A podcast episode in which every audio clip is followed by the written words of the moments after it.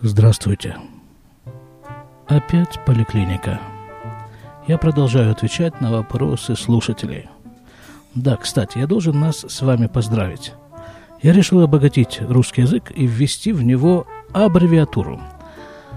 По аналогии с ивритом, в иврите есть такое сокращение «шут», что обозначает «шелет ветшувот» – вопросы и ответы – в русском языке ничего подобного я не обнаружил, и поэтому предлагаю свой вариант. Сокращение ВИО – вопросы и ответы. Итак, второй выпуск подряд на эту тему я отвечаю на вопросы слушателей. Накопилось некоторое количество вопросов, на которые хочется ответить. Да, вот именно так, хочется ответить. В чем прелесть этой ситуации, что я могу выбирать – из списка вопросов, те, на которые таки хочется ответить. Вот, например, вопрос чаймастера. Собираетесь ли вы приглашать гостей для беседы в подкастах? Если да, то кто в планах? Э, дорогой чаймастер, я собираюсь этим заниматься, приглашать бесе- гостей для, беседы, для беседы в подкастах уже примерно лет пять. И я понимаю всю, как бы, недостаточность, скажем так, моих моноложных, скажем так, подкастов, выпусках, и мне, конечно же, хочется их разнообразить и приглашать э, людей и говорить с ними перед микрофоном и давать вам послушать записи этих бесед, потому что, ну, людей это на самом деле очень много, и я думаю, что любой человек, он чрезвычайно интересен. Если, конечно, суметь э, с ним поговорить. Ну, вот э, как-то, не знаю даже почему, как-то почему-то у меня это не очень продвигается, это приглашение гостей в подкасты. Вот, ну, я все еще собираюсь, да, я собираюсь этим заняться, а вот этот вопрос, если да, кто, кто в планах, да вот вы, дорогой чаймастер, вот вы у меня в планах. Мы с вами ведь уже как-то сделали пару выпусков, и мне очень понравилось это занятие. И тут же следующий вопрос, э, тут же вот сходу следующий вопрос чаймастера. Вы живете в Самарее уже несколько лет подряд, это я читаю. Какие заметные изменения произошли в округе, в округе, по вашему мнению? Ну, те изменения, которые происходят в нашей деревне, я уже не так давно описал. И, в общем-то, вот так это все и происходит. Внутри населенных пунктов есть э, довольно заметные изменения – а вот общий вид Самарии, он остается неизменным на протяжении вот тех вот самых 12 лет, э, в течение которых я здесь живу. То есть это все те же самые довольно-таки ограниченные еврейское поселение, арабские поселения, которые постоянно расширяются вширь, в отличие от еврейских, которые расширяются вглубь. И вот эти вот безбрежные по сути, безбрежное пространство неосвоенной земли, территории между ними, между этими поселениями. Там-сям есть какие-то плантации оливковых деревьев, которые принадлежат, как правило, арабам, а в общем-то это камень, камень на камне. И вот так вот он и остается камень на камне на протяжении всех вот этих вот лет, которые я здесь живу. И это довольно печальное зрелище по-своему. Как-то один раз я был вот здесь вот неподалеку, на наших территориях, э, с моим учителем Равом Гадом, и он так осмотрел окрестности и говорит, да, земля, земля ждет хозяина. И само это высказывание говорит о том, что мы, евреи, пока еще хозяевами здесь не являемся в полном смысле этого слова.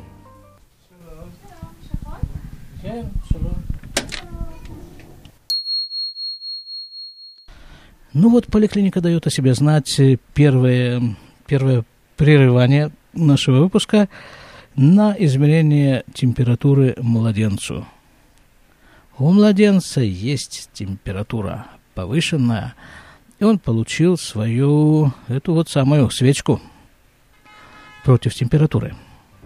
Продолжаем дальше. Значит, насчет Самарии. Да, вот так вот это все и выглядит. Громадные неосвоенные территории и редкие, к сожалению, пока еще еврейские поселения и постоянно расширяющиеся арабские деревни.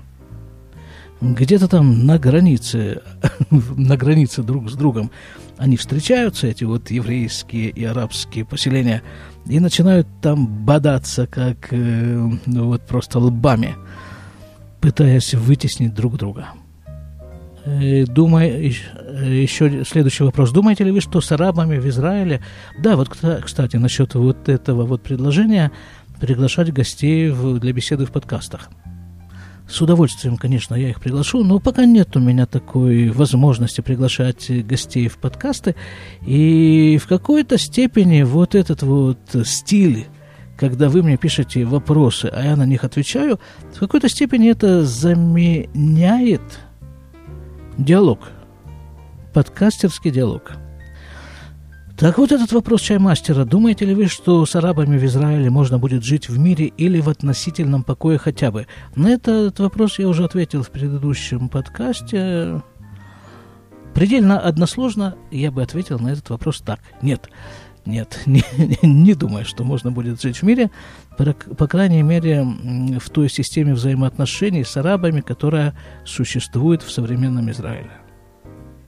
Для того, чтобы э, достичь хотя бы относительного спокойствия в этой области, нужно будет э, кардинально изменить систему этих взаимоотношений. И это, кстати, не утопия. Есть э, в Израиле политики, которые предлагают предлагают свои планы, что можно сделать в этой области. А сейчас я перехожу к вопросам слушателя Норбулюсиш, на которые я не доответил в предыдущем выпуске. Вопрос такой. Подробно, спрашивает слушатель под ником Нарбулюсиш. Подробно, говорит. Типичный завтрак, обед и ужин. Это в смысле чей? типичный завтрак, обед, ужин мой. Значит, вот что я по этому поводу думаю. По поводу типичного э, питания. У каждого, во всяком случае, у каждого израильтянина питание предельно нетипично. И оно определяется не тем, что человек ест, а тем, чего он не ест – Потому что каждый хоть что-нибудь да не ест, э, соблюдает какую бы то ни было диету. Вот это вот и есть, кстати, типичная характеристика питания среднего израильтянина, как я его себе представляю. Каждый чего-нибудь да не ест. Ну, самая, видимо, распространенная область не, не еды чего-нибудь – это кашрут. Вот если спросить, скажем, э, рядового россиянина, что такое кашрут? Он, видимо, скажет, ну это вот э, евреи не едят свинину. И будет совершенно прав. Но даже когда евреи не ест э, свинину, а есть, скажем, совершенно кошерную корову, то и тогда тоже вступают в силу масса всяких законов кашрута – что это за корова за такая? Кто ее зарезал? Как ее зарезали? А что с ней делали после зарезания? На как ее разделывали? А что делали вот с этим уже уже с этими кусками мяса и какие именно это куски мяса и все это все это вот э, очень значимо для того чтобы в конце концов э, наклеить на упаковку этого куска мяса э, этикетку кошерно. Вот именно таким образом и определяется кошерность продукта. Когда-то в самом начале моей религиозной жизни мой приятель, который к тому времени уже имел достаточный опыт в религиозности, мы с ним беседовали, он меня спросил, вот как ты думаешь, э, какой продукт считается кошерным? Я ему там начал что-то отвечать. Он говорит, нет, ну вот в магазине ты стоишь перед полкой. Перед тобой есть некий ассортимент продуктов. Какие из них считаются кошерными? В конце концов он сам ответил на этот вопрос и говорит, кошерным считается тот продукт, на упаковке которого написано, что он кошерный. у тебя нет просто других э, инструментов для того, чтобы определить кошерность продукта. Кроме того, что полагаться на того или на ту организацию, которая этот продукт уже проверила и определила его кошерность, и наклеила соответствующий значок на, на упаковку. Ну, в Израиле, как-то я уже говорил, с этим довольно просто. Вот э, кушать кошерную пищу, покупать кошерную пищу в Израиле просто, если особо не заморачиваться. Если просто покупать продукты в ближайшем к дому супере или э, в ближайшем э, к работе супере звонят, отвечу, если звонят. Хадар Хачарам.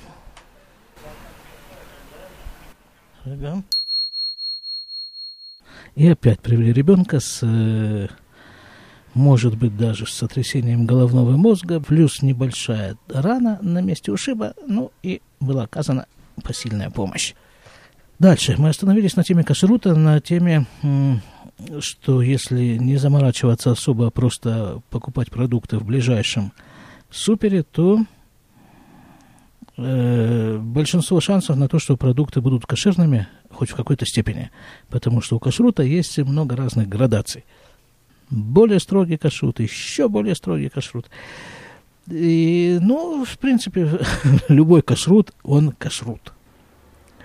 И все, я думаю, все без исключения крупные торговые сети, торгующие продуктами в Израиле, являются кошерными – ну, а всякие мелкие магазинчики, ну, опять-таки, я уже несколько раз возвращался это, к этому вопросу, что когда человек селится в каком бы то ни было месте, он прежде всего выбирает себе окружение, выбирает себе соседей. Вот, скажем, я, будучи религиозным человеком, решил поселиться в религиозной деревне. Это автоматически обозначает, что все продукты, продающиеся, продающиеся в наших трех магазинах деревенских, сельпо, все продукты кошерные. Другое дело, какого именно кашрута придерживается каждый человек. Ну, это уже детали. А, собственно, мы вот э, забрели в сторону, в сторону выбора с соседями, свернули с темы, э, которая, которая звучала как? Подробно типичный завтрак, обед и ужин – так вот, я говорю, что каждый э, человек чего-нибудь, чего бы то ни было, да, не ест. Если идет о моем личном завтраке, обеде, ужине, то я тоже не являюсь исключением совершенно. Я тоже много чего не ем. Ну, кашрут понятно, плюс к кашруту еще всякие ограничения соображений оздоровительных. И в том числе, вот э, чего я изо всех сил стараюсь не делать – это не покупать э, еду вот э, на улице, готовую еду. Потому что, на мой вкус, это просто малосъедобные товары. Но иногда приходится, когда уже очень подступит, к, возьмет за горло голод и больше нечего есть, то приходится на улицу, но я стараюсь свести эти ситуации к минимуму. Потому что общепит, он и в Африке общепит, и в Израиле он тоже общепит. Опять стучат. Кен! Шалом.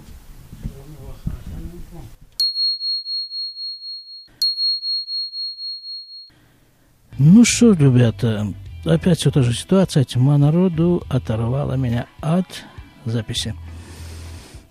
Значит, э, в следующий раз с Божьей помощью расскажу я вам об особенностях питания среднего израильтянина. Пока.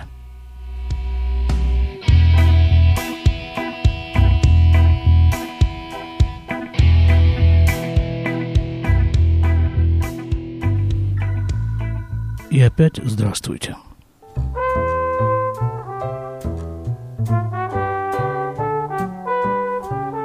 Как это последнее время часто и случается, вот именно в этот день, в первый день недели, воскресенье, в конце рабочего дня, налетает вал людей, страждущих получить то или иное медицинское обслуживание, захлестывает, сметает, сбивает с ног, топит, душит и в конце концов ровно в 7 часов выплевывает меня на берег, то есть на Иерусалимскую улицу. Кен. Обслуживание состоялось на самом высоком профессиональном уровне. Есть такая, такое занятие, э, у больных сахарным диабетом нужно проверять стопы время от времени, чтобы там не было каких-то незамеченных язв, трещин и прочих э, совершенно излишних, особенно в случае сахарного диабета, вещей. Вот этим вот мы с этим мужчиной и занимались несколько минут. Продолжаю. Итак, вчера в 7 часов вечера я обнаружил себя выплюнутым на улицу, выжатым практически в бессознательном состоянии э, после рабочего 11-часового рабочего дня. Кен.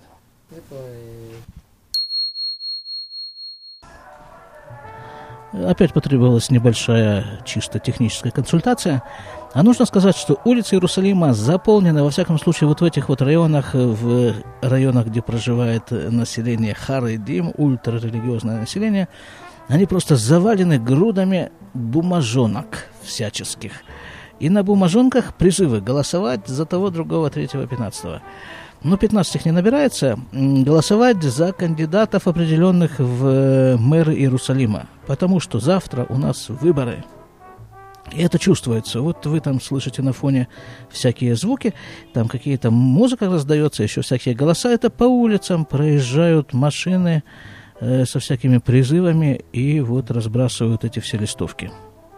Просто покрыт, полностью покрыт асфальт, проезжая часть дороги всеми этими бумажками. Причем на этих бумажках-то фотографии раввинов и больших раввинов. И э, все-таки что-то эти ребята не догоняют, потому что вот они разбрасывают фотографии больших раввинов. Люди ходят, наступают им на рожи, извините. И да. И вот в связи с этим выяснилась такая любопытная вещь. Вчера буквально она ближе к концу дня и выяснилась.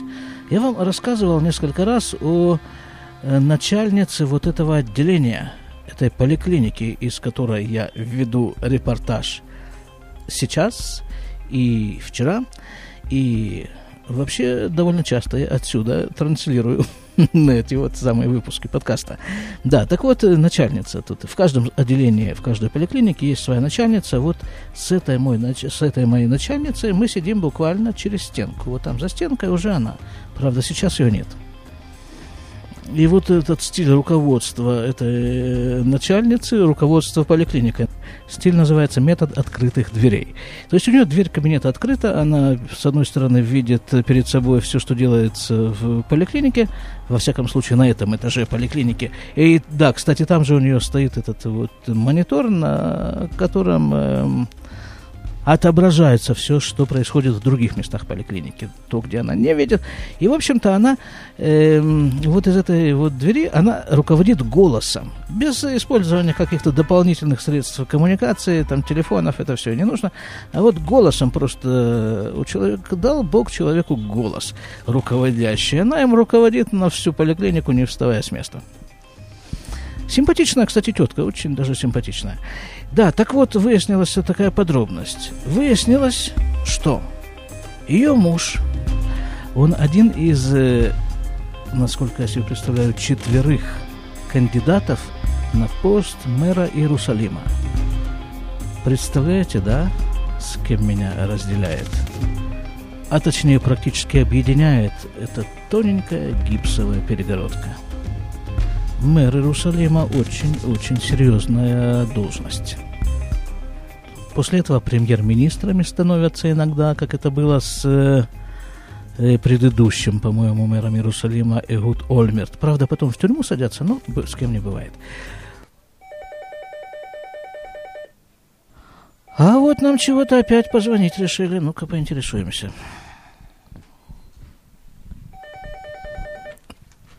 Хатрахот шалом.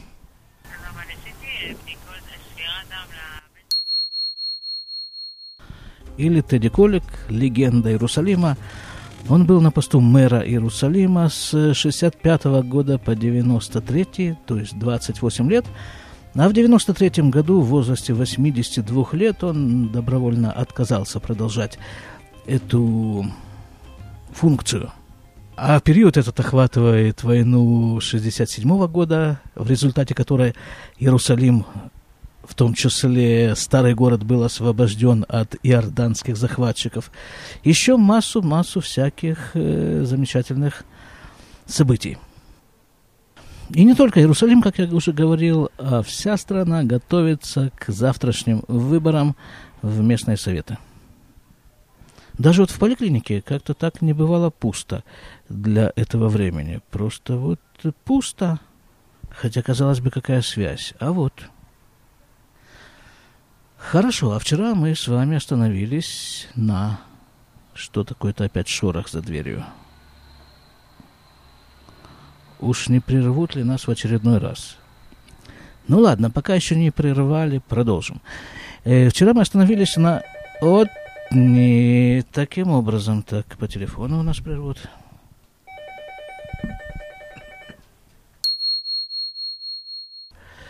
Просто нет э, сладу с этими пациентами, не дают работать. Ну вот, ну, ребята, ну куда это, ну что это, ну совсем уже.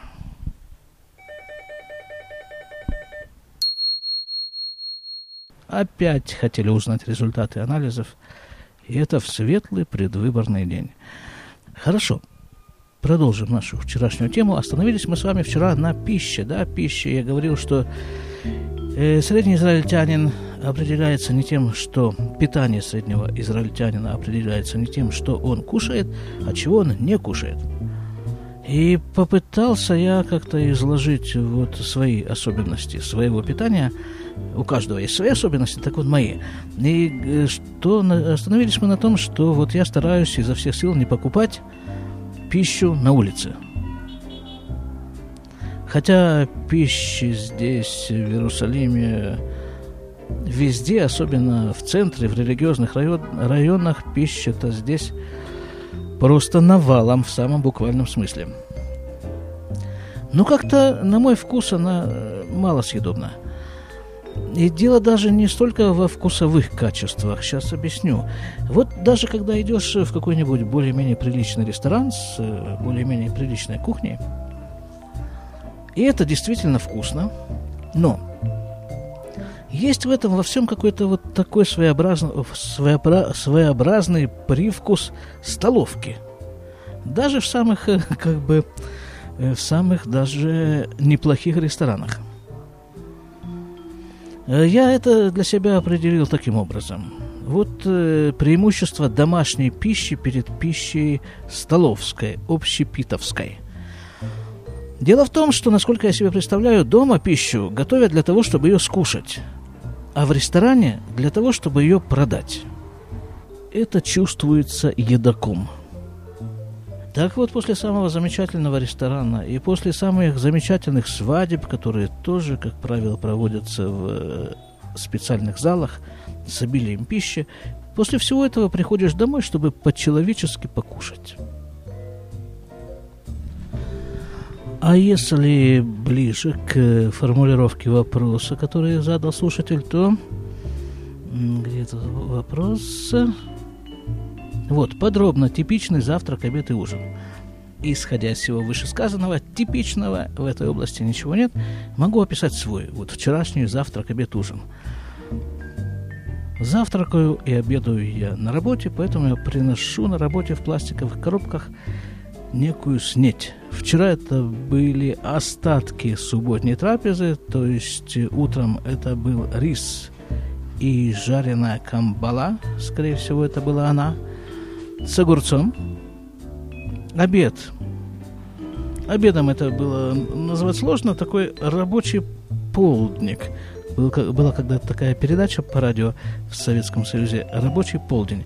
Так вот, рабочий полдник был вчера, из чего он состоял? А вот, это было авокадо и... Авокадо же нужно на что-то намазать.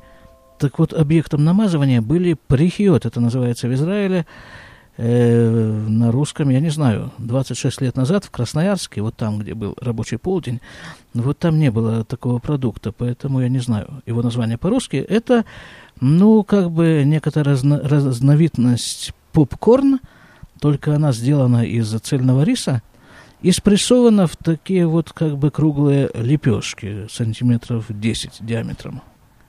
Вот это был рабочий полдник, а вечером а вечером я пришел домой, вот э, уже приполз домой и уже покушал.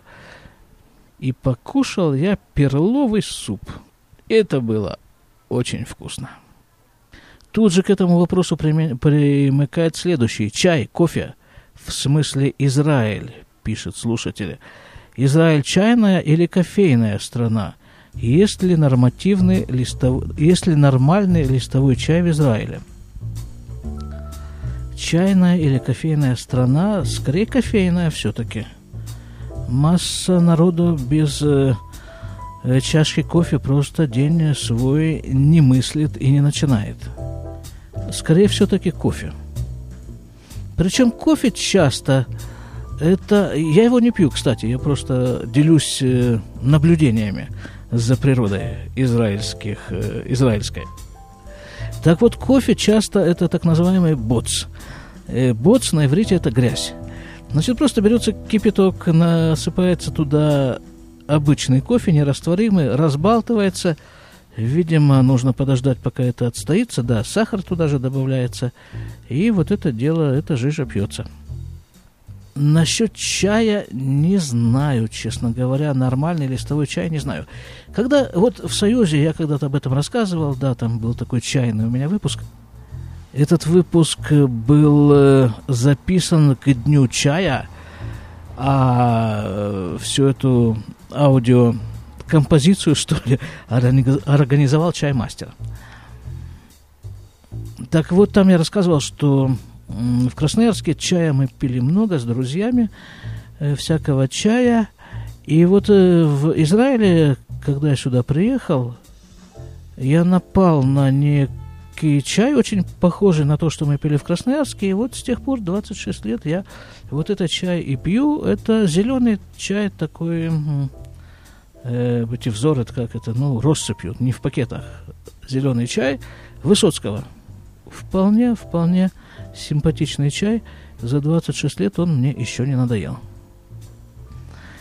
А если какие-то вот, э, ну, наверняка в Израиле есть все, в том числе чай, причем не обязательно его выписывать из-за границы по интернету, а есть, э, да, есть чай, магазины, и все это есть. Но я этим не занимаюсь э, по... даже не по причине кашрута, потому что наверняка можно найти нормальный, качественный кошерный чай.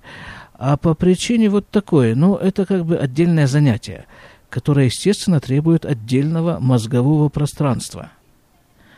То есть купил чай, хорошо, вот, вот занимаешься чаем. Значит, э, к этому делу нужен уже соответствующий чайник – какой-нибудь там специфический глиняный. К этому делу нужны соответствующие чашки, там, не знаю, какая-нибудь специальная метелочка для помешивания, еще там циновка, ну, не знаю, масса, масса, наверное, всяких, ну, всяких других приспособлений.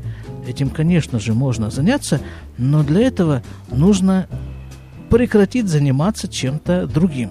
А я предпочитаю заниматься как раз вот этим чем-то другим. И, в общем-то, график жизни настолько утрамбован, что втиснуть туда еще какую бы то ни было чайную церемонию у меня не получается. Ну и ладно. Перебьемся зеленым чаем Высоцкий. Есть ли в Израиле бомжи-алкоголики? Наверняка есть. Наверняка есть, но э, мы с ними как-то никоим образом не пересекаемся. Поэтому я их не вижу. А насчет предыдущего э, вопроса про чай я переадресую его чаймастеру. По определению он понимает в этом значительно больше меня. И попрошу его, чтобы он ответил на этот вопрос в одном из своих выпусков долгожданных. Вопрос такой. Есть ли нормальный лист листовый чай в Израиле. Ну что, ребята, я думаю, что нужно постепенно заканчивать этот выпуск, потому что как-то я некое профессиональное чутье мне подсказывает, что там сгущается постепенно туча, состоящая из пациентов, и скоро она вот на меня и обрушится. И в течение ближайших двух часов я буду перевязывать, колоть, отвечать на звонки и заниматься прочими, прочими прелестями. Ну ладно, хорошо, но потом-то это закончится. Будьте здоровы, вот это самое главное. Будьте здоровы, не ходите в поликлинику. А то не равен нарветесь на какого-нибудь медбрата-подкастера, будете мешать ему записк, записывать подкасты. Кому это нужно? И вообще, не ходите в поликлинику, она вам не поможет. Это мой профессиональный совет. Занимайтесь физкультурой, занимайтесь нормальным питанием, а главное нормальными мыслями и нормальным отношением к жизни. Я чуть было не вымолвил, что вот надеюсь, что мои подкасты в этом вам хоть чем-то да помогут. Но это как-то уже слишком. Просто будьте здоровы. До свидания.